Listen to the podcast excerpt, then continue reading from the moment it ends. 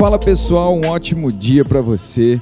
Nós estamos aí nessa semana abençoada e eu quero deixar para você Romanos capítulo 10, verso 10. Pois com o coração o homem crê para a justiça e com a boca ele faz a confissão para a salvação. E em João no capítulo 7, no verso 2 ao 5, nós vamos ler, sabe, sobre a incredulidade e oposição dos irmãos de Jesus contra ele. Durante a festa dos tabernáculos, os irmãos de Jesus eles disseram: "Você deve sair daqui e ir para a Judéia, para que os seus discípulos possam ver as obras que você faz.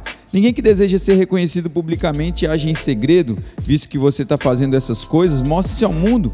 E no verso 5 vai dizer especificamente: "Pois nem mesmo seus irmãos criam nele."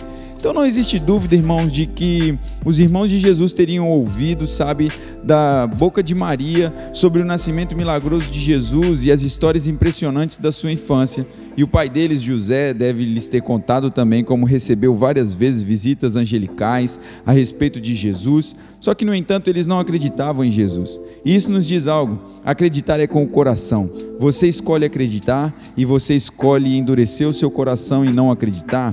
Mas eu quero encorajar você nesse dia de hoje. Você está acordado, eu espero que e acredito que você esteja indo para o seu trabalho ou fazendo suas tarefas de casa. Eu quero te convidar a abrir o seu coração para as verdades de Deus, sabe? E muito nos vai ser revelado nas Escrituras sobre a divindade de Jesus e a salvação em seu nome. Então eu quero dizer para você: abrace essas realidades. O desejo de Deus é que nós sejamos cheios do conhecimento da Sua vontade e que nós possamos conhecer a sua verdade e andarmos de acordo com isso. Então é por isso que nós encontramos uma oração do Espírito por intermédio do apóstolo Paulo em favor dos filhos de Deus em Colossenses 1:9. Ele diz assim: "Por essa razão, desde o dia em que ouvimos, não deixemos de orar por vocês e de pedir que sejam cheios do pleno conhecimento da vontade de Deus, com toda a sabedoria e entendimento espiritual. Então, o meu desejo também, assim como Paulo orou por esses irmãos, o meu desejo é que você seja cheio também do pleno conhecimento da sabedoria de Deus e tenha um dia de rompimento na sua vida.